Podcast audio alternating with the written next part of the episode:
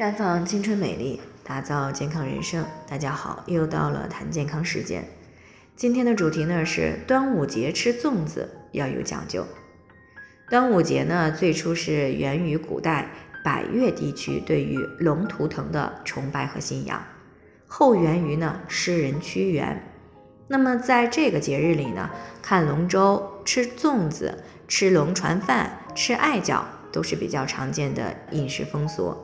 特别是呢，当这个粽香扑鼻而来的时候呢，可以说是令人垂涎不已。但是呢，每个人的体质不同，吃粽子的时候呢，稍不注意是很容易诱发健康问题的。所以呢，今天呢，我们提前和大家来谈一谈吃粽子的正确的打开方式。首先呢，我们要明确的是，有四类人群不宜多吃粽子。第一类呢，就是心血管病患者。啊，粽子的品种繁多，其中呢，肉粽子和猪油豆沙粽子所含的脂肪比较多，属于油腻食品。那像患有高血压、高血脂、冠心病的，如果吃的太多，就会增加血液的粘稠度，会加重心脏的负担和缺血的程度，容易诱发心绞痛和心肌梗塞。第二种呢，就是老人和儿童。粽子呢，大多数用的是糯米而做成的，粘性比较大。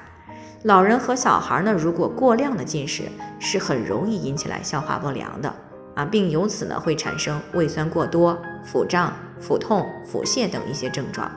第三种呢，就是胃肠疾病的患者啊，因为粽子呢在蒸熟以后呢，会释放出一种胶性物质，那吃了以后呢，会增加消化酶的负荷。啊，粽子当中的糯米呢，性温滞气，吃多了呢会加重胃肠的负担。啊，那如果患有十二指肠溃疡的人呢，贪吃粽子，那么就很可能会造成溃疡穿孔、出血。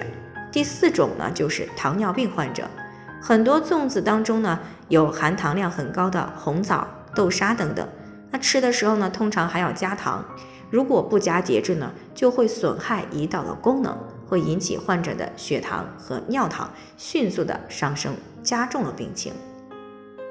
那么问题来了，怎么样吃粽子更健康？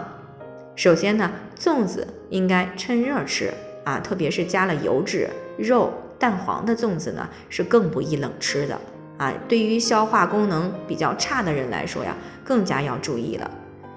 再有呢，五谷杂粮的粽子呢，放冷以后呢，会有回升的现象。其次呢，粽子是属于主食之一，那么吃了粽子呢，就要相应的去减少米饭和馒头，还有面条等一些主食，那否则呢，就会带来过多的淀粉，引起来体重上升，还可能呢过于饱胀，引起消化不良。那一般来说呢，吃一个大粽子，减一小碗米饭就可以了。另外呢，粽子呢不宜作为一餐当中的唯一的食品，一定要配一些菜。啊，因为呢消化快，血糖上升迅猛，下降呢也会比较快。那一旦饿了，会感觉饿得特别强烈。那如果多吃一些蔬菜来配合吃粽子以后呢，就不会有这么强的饥饿反应了。啊，糖尿病人呢要更加需要注意，因为他们的血糖控制能力本来就比较差，特别容易大起大落。另外呢，热糯米呢本身虽然好消化，但是和油腻的配料如果混在一起。比如说像肥肉、蛋黄，那么消化能力差的人可能会感觉不舒服啊。另一部分人呢就容易上火，所以呢，消化不良的人吃粽子呢，应该选择清淡的北方小枣粽子啊，也不宜配太油腻的菜。那而对于容易上火的人来说呢，不宜配一些促进身体发热的牛羊肉类以及油炸食品和过辣的菜。啊，蔬菜、豆制品和不油腻的鱼类呢，是最为适宜的。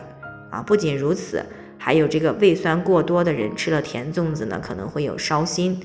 啊，所以这类人呢，最好是吃咸味的肉粽，而且呢，要配合比较多的蔬菜，可能会好一些。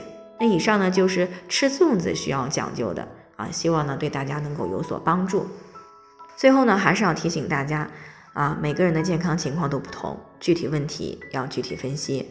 那如果你也有健康方面的问题想要咨询呢，可以关注微信公众号“普康好女人”，添加关注以后呢，回复“健康自测”，健康老师呢会针对个人的情况做系统的分析，然后再给出个性化的指导意见。这个机会呢还是蛮好的，希望大家能够珍惜。今天的分享呢就先到这里，我们明天再见。